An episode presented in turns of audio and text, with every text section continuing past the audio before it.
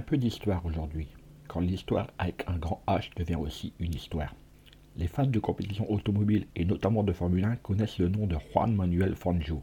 Ce pilote argentin a été le premier pilote réputé dans sa compétition. Marketing, études de marché, référencement, podcast, réseaux sociaux, monétisation.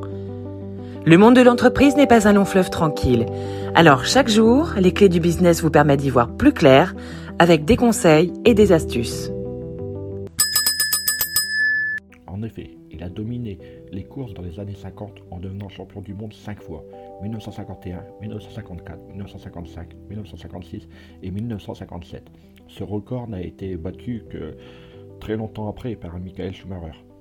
Certes, il n'a pourtant gagné que 24 fois mais sur un total de 51 courses, ce qui donne un pourcentage de, de victoires encore jamais égalé. Il est pour beaucoup considéré comme le plus grand pilote de l'histoire, et ce notamment pour deux raisons très particulières. Et pas contrairement à ce qu'on pourrait penser, parce qu'il a donné naissance à l'expression Tu te prends pour Fangio, lancée pour signifier que quelqu'un conduit comme un chauffeur ou de manière sportive. Si Juan Manuel Fangio a une place particulière dans le monde automobile, c'est qu'il est le seul champion à avoir été couronné avec quatre équipes différentes. Alfa Romeo, Maserati, Daimler-Benz et bien sûr Scuderia Ferrari, un exploit qu'aucun autre pilote n'a réussi à réitérer. Tu vas me dire, ok, c'est un pilote émérite, mais euh, que pouvons-nous retenir de lui pour notre vie personnelle? Tout d'abord qu'il aura fallu 37 ans pour que le record de nombre de championnats du monde soit battu, alors que certains pensaient que la technique se faisant, il serait de plus en plus simple de battre des, performances passées. Ah tiens d'ailleurs, combien a tenu le record du monde de saut en longueur de 8m90 de Bob Beamon 23 ans. Et depuis combien de temps ce nouveau record de 8m95 réalisé par Mike Powell, tient Depuis 1991. Je parle, je parle, mais je ne vous ai pas encore donné la raison du titre de cet épisode. La même légitimité que Juan Manuel Fangio. Avez-vous une idée?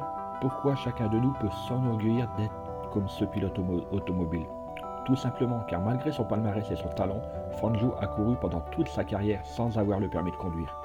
Il ne l'a en effet obtenu qu'en 1961, plusieurs années après sa retraite automobile.